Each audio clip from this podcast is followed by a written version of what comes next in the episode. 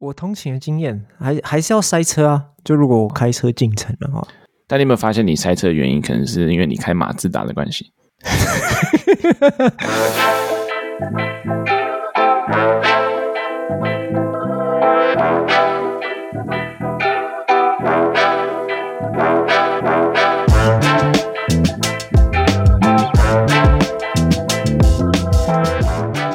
欢迎收听台客美国趣。每周带你认识最新最有趣的 technology。我是川艺，我是 Tony。这个节目开始前，一样提醒大家不要忘记到各大平台帮我们留五星好评，并且追踪我们的频道。然后我们最近也比较积极的在这个 IG 还有 Threads 上面发表一些新的这个时事新闻或者一些我们的看法。然后大家有兴趣的话，也欢迎追踪我们的 IG 或是 Threads。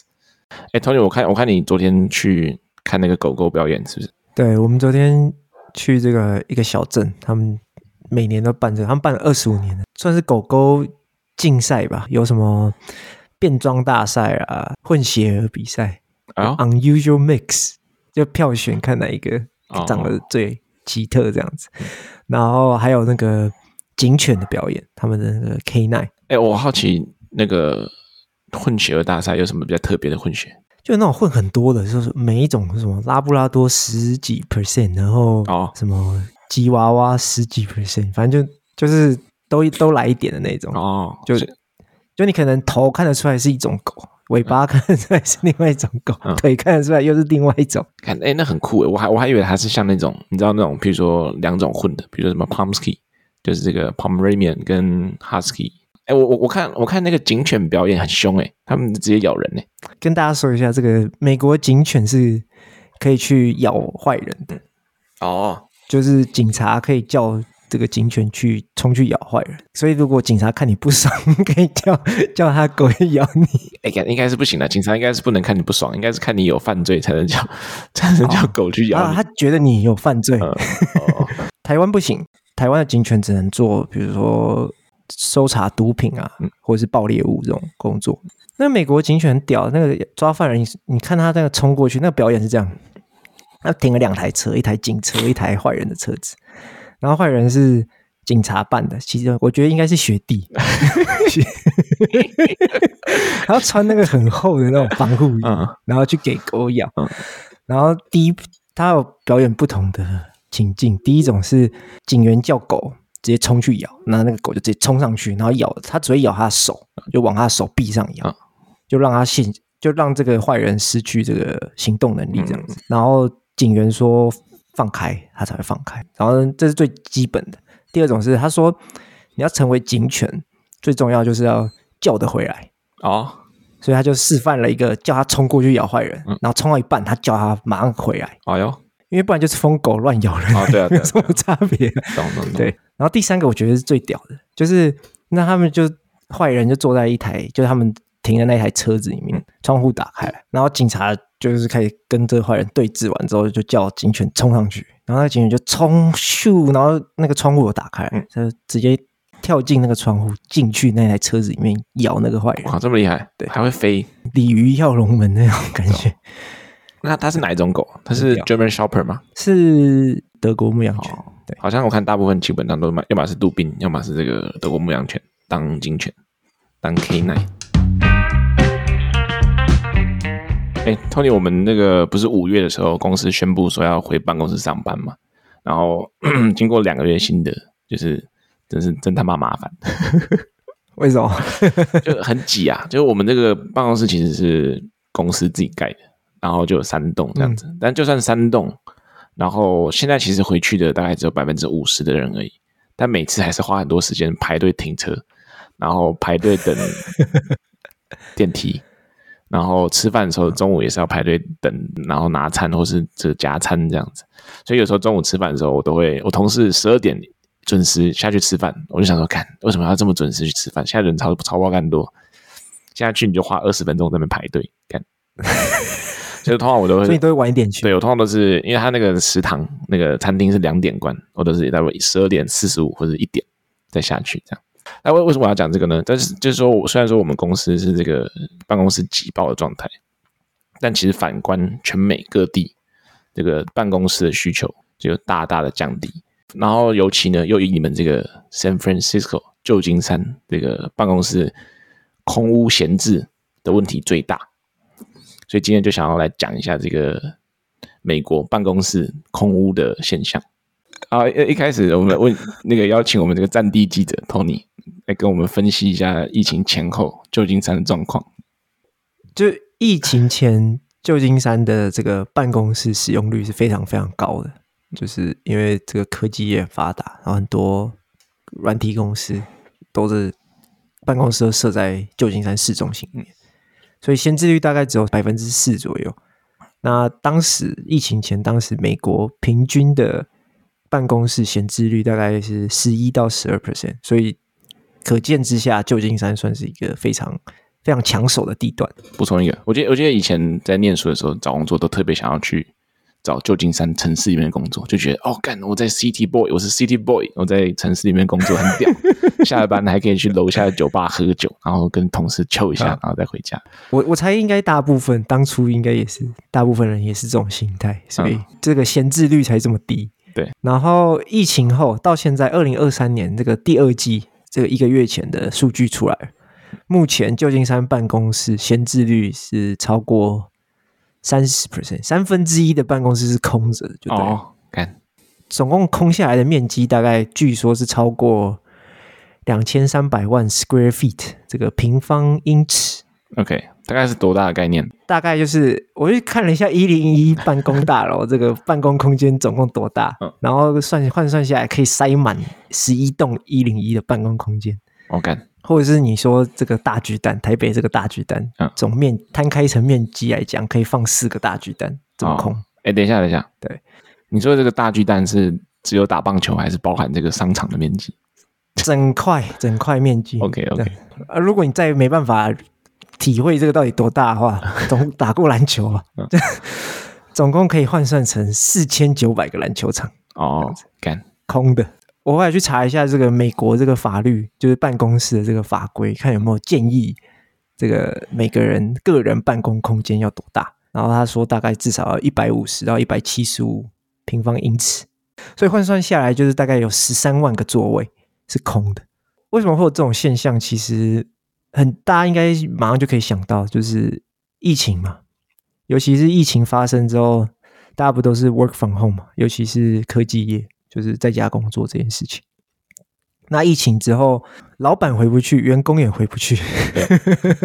呃，对啊，我觉得主要还是这个通勤的时间跟这个时间自由度的差距啊，会让你觉得说不想要回公司上班。比如说，我现在通勤加上塞车，每天大概来回最差大概要两个小时，然后就等于说两个小时我可以拿来工作的时间变成我要在路上塞车通勤。Tony，你你你的经验呢？我通勤的经验还还是要塞车啊。就如果我开车进城的话，但你有没有发现你塞车的原因，可能是因为你开马自达的关系？这个我就不知道了，因为我只有马自达。你看，那你下次换一下，换一下那个 Tesla，看能不能减减低一点塞车的时间。啊，请问一下，你是有没塞车吗？哦，呃，我一样照塞啊。我之前开马自达跟开特斯拉都一样塞这样子。呃，我们拉回来，刚刚讲说旧金山不是办公室的闲置率到三十 percent 嘛，算是全美第一吧。因为美国平均只有十五趴的闲置率，所以这个是两倍的状态。我们特别去查了一下台湾的数据，台湾果然最厉害，亚洲第一。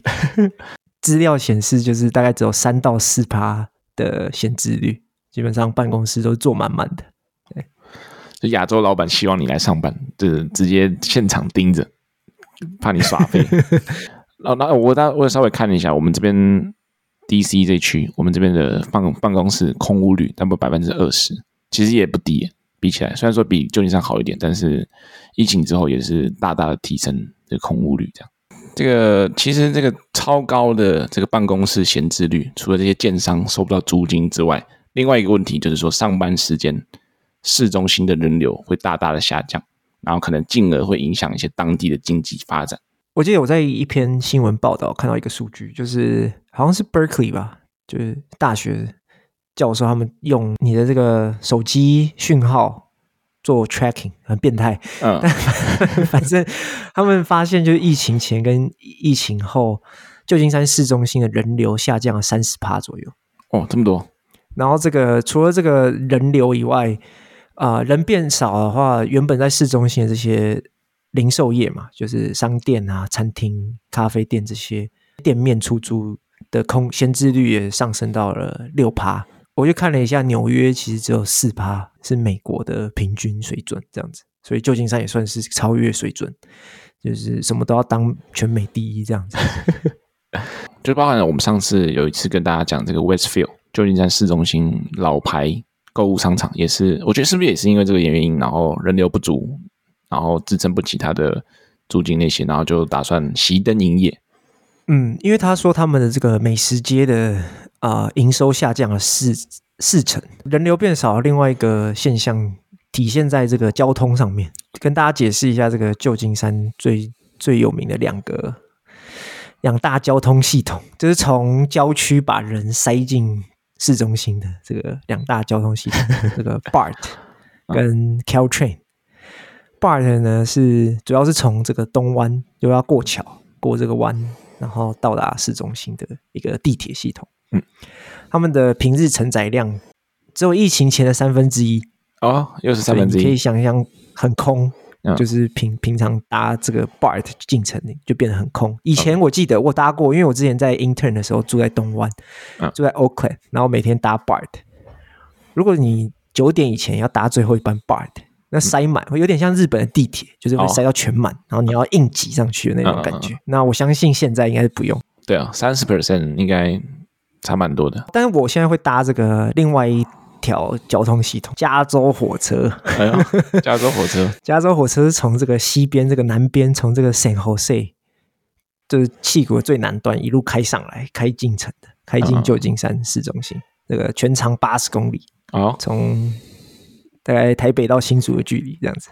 Okay, okay. 这个承载量只有四分之一，下降到疫情的四分之一。对，下降到疫情前的四分之一。哦，那他这样查票会不会变严格？我记得他那个 Caltrain 就是那个加州火车，他都会他买票，他那个是没有闸门的，就你搭是你直接手上 App 里面买票，或者说你在现场有个机器买票，上去之后可能会随机查票。他那个写说他会查票，假如查被查到没有买票的话，要罚多少多少钱这样子。然后我每次都很乖，都有买，但是每次都没有被查。所以现在只有四分之一的人是不是就？查票会更频繁，基本上都会查，因为我每天早上搭进城的时候，他就要查，他一个一个人查，他就拿着一台机，那个手持的这个验票机，在那边哔哔哔哔哔，然后我每我每天都会遇到有一个人没有买票，哦、或者是他他说他有买，但是逼不出来，哦、然后那个人就被罚款，那骗子干，怎么可能有买逼不出来？看借口，对，然后。我看了一个报道，他说这个预估下来，每年旧金山会因为这个人口会因为人流下降的这个因素，然后每年大概会损失两百个 million，大概是两亿美金，其实蛮蛮多的。这个就体现在这个马伊�龙，这个当了 Twitter 老板，因为 Twitter 的办公室是在这个旧金山市中心的中心。就基本上在市政厅旁边，哦、他就其中一个 tweet 就讲过，他觉得这个旧金山市中心跟 Zombieland 没什么两样，都是僵尸。他讲这个话也不是说没有道理，因为你看嘛，这个市中心人流下降，路上行人变少，嗯、那旧金山本来存在已久的这个游民问题，所以你就会觉得好像都是游民在那边走。那最近旧金山的游民又一个毒品问题，所以他们走起路来又特别奇怪，所以就更像僵尸在走路。等于说，等于说那些游民就像 NPC 一样，那到但是走路很奇怪的 NPC，然后就好像游戏玩家减减少，然后 NPC 还在还在当地的神游这样子。Tony，我现在有个问题，就是说，你看你这个办公室的去办公室的人变少，然后相然后造成这个餐厅跟 retail 下降。然后我在想说，治安是不是同时也会变差？那这样子恶性循环下去，就变成大家更不愿意去里面上班，然后 retail 又更差，然后治安又更差，会不会这个 SF 到后来就变成一个死城这样子？其实治安据这个旧金山市市长的说法是没有变差，这种暴力犯罪的案件数是在下降中，而且是来到了历史新低。我是不知道是不是因为没有人报案还是怎样，哦、反正他、哦、他的说法是这样子。哦，我知道，我知道，但打个岔，就是因为都没有人进去，哦、就没有这个被犯案的受害者，那因为里面都没有人了。哦、这我就不清楚了。对，反正他是说自然没有恶化。那我们刚刚讲这个城市会不会落寞？这个在美国他们都市发展已久，所以他们有一个这个专有名词叫做 “doom loop”。doom 这个中文要跟大家解释一下吗？就有点像是你这种，就是毁灭性，然后你注定会发生的这个这个不好的事情，叫 doom。基本上我们可以把它翻译成恶性循环，就是一种死城的恶性循环。那这怎么说？这个美国为什么会有这个名词？是因为应该是七八零年代，像是底特律跟匹兹堡都经历过这种时间。呃，底特律是这个汽车之城，他们就是汽车业大量出走。市中心就空下来。这个另你你刚才讲的另一个 Pittsburgh，我上次有去过一次，就是他以前就是以钢铁为业为著名的嘛，就包含他们那个 NFL 球队也是那个匹兹堡钢人。然后我上次去的时候，他们确实就是感觉有点很旧，然后很有点落寞那种感觉，就是因为钢铁业已经不复存在了，然后很多旧建筑有没有受到翻新，然后整个城市又在山里面，感觉就有点这种阴阴森阴森的感觉。然后这个恶性循环主要是这样子，就是这些城市很多大部分税收是来自这个办公室出租，嗯，那你办公室没有人之后，税收变少，税收变少之后，投入到教育或者是交通的预算就变少。那他比如说他把大众运输的的预预算再删减之后，比如说就更少班次进城进到市中心里面，那就更少人进来，就连假日可能大家都不愿意再进城，因为你就没有。没有好的大众运输，为什么要进去？然后里面也没有电了，然后干嘛再去？对对对对对，没有这个吸引力啊、嗯！所以就有一派的人在说，旧金山会不会陷入这个状况？那这个我们看了一几篇报道，有一个蛮有趣的，旧金山有一个蛮有趣的位职位，叫做 Chief Economist，然后这个是旧金山市的职位，首席经济家。这个这位泰德，嗯，Ted。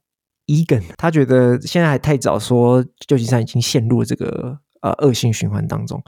呃，他自己的看法是说，这个办公室的租金会符合供需法则。他觉得租金低到一定的程度之后，就会有一部分的公司一定会回来租，回来租就有人啊，有租有付租金，他们就有税收，城市就有税收，可以继续发展大众运输跟当地的经济。我是不，我这个方面我是有点怀疑啦，因为你还记得我们刚才讨论的时候，就说大家都 work from home 了，那感觉也不是因为租金，现在感觉空屋率也不是因为租金太贵，大家不愿意租，而是因为大家不需要，没有这个需求，所以才不租。好，Tony，这些闲置办公室呢，除了这些建商继续这个积极招租之外，接下来我觉得我们可以讨论一下，他们还没有其他这个可以处置这些闲置办公室的方法。这大家很 很爱讨论啊，因为你看旧金山这么夸张，三分之一的办公室都空着嘛。尤其是呃，矽谷这边这个严重的这个房屋短缺的问题，所以大家的第一个想法都是说，哎，我们把这个办公室直接改建成这种公寓、出租公寓，大家都有地方住。嗯、我就看了一下旧金山有没有案例，就是把这种闲置办公室转成转成公寓。我会发现这个一百 Van Ness 这个地址，一百 Van Ness Avenue，嗯嗯嗯，这一栋楼以前是一个一九七零年代是一栋办公大楼，后来他们被开发商买下来，改建成高级出租公寓。OK，这栋楼我住过。我看到那个一百 Van Ness Avenue 的时候，我看到哎，这个这个字，这个街名有点耳熟，有点眼熟，是不是？之前好像在我们那个聊天群里面看过。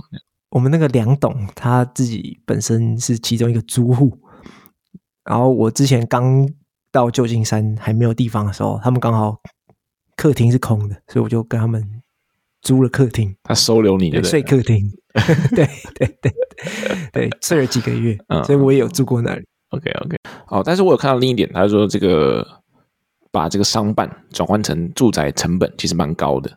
就包含你这个管线啊，要重新铺设，因为原本以前可能就是一大个办公室，可能一一层就是两个厕所，就是一个这个水管这样子。但你变成隔间之后，就变每一间都有厕所嘛，那你就是这个这个排水孔啊，这些水管啊都要重新铺设，然后包含我刚才讲的这隔间，然后还有要进行这个采光的这个分布，都要都要这个额花都要花额外的成本，然后去建造这样子。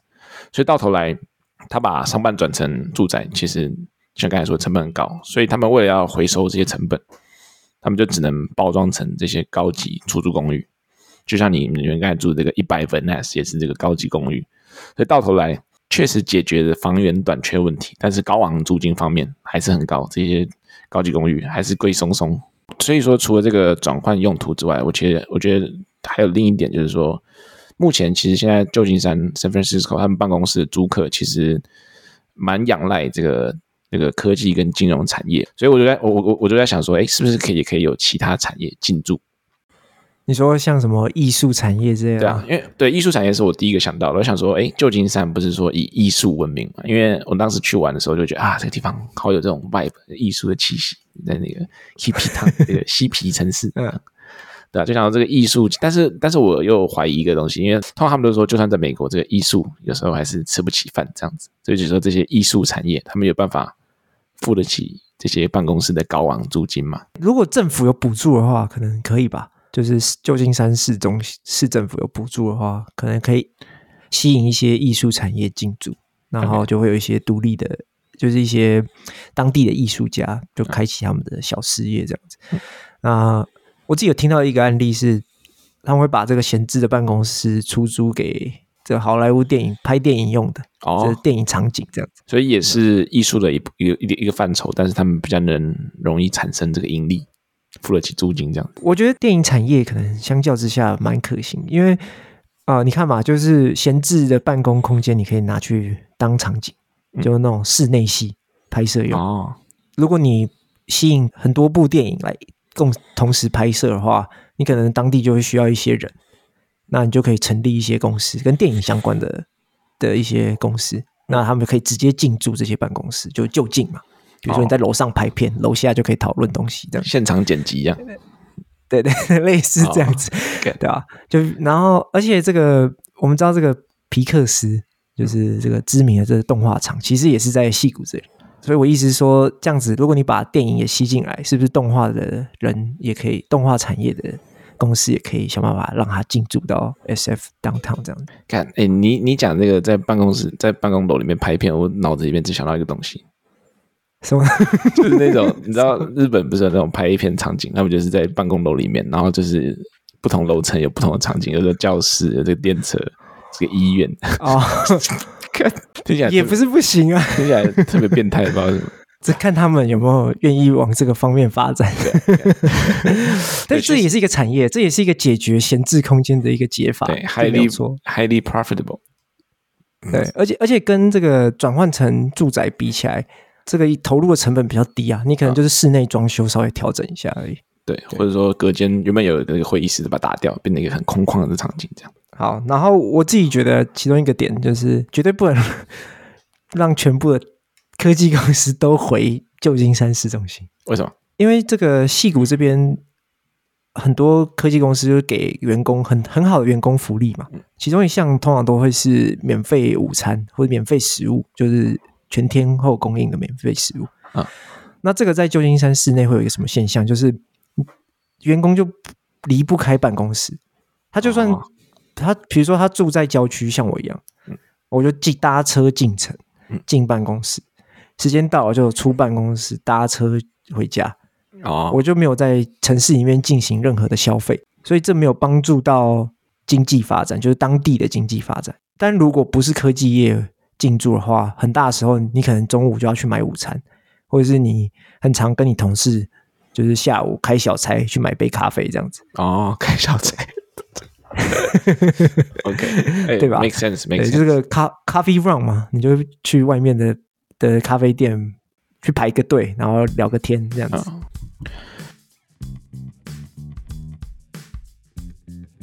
好，那今天就简单闲聊一下。旧金山办公室闲置的问题。好，我们这一周的 Q&A 就是问大家啊，你觉得闲置的办公室可以拿来改建成什么东西？OK，对，集思广益一下。A 片拍摄现场，那是你的答案。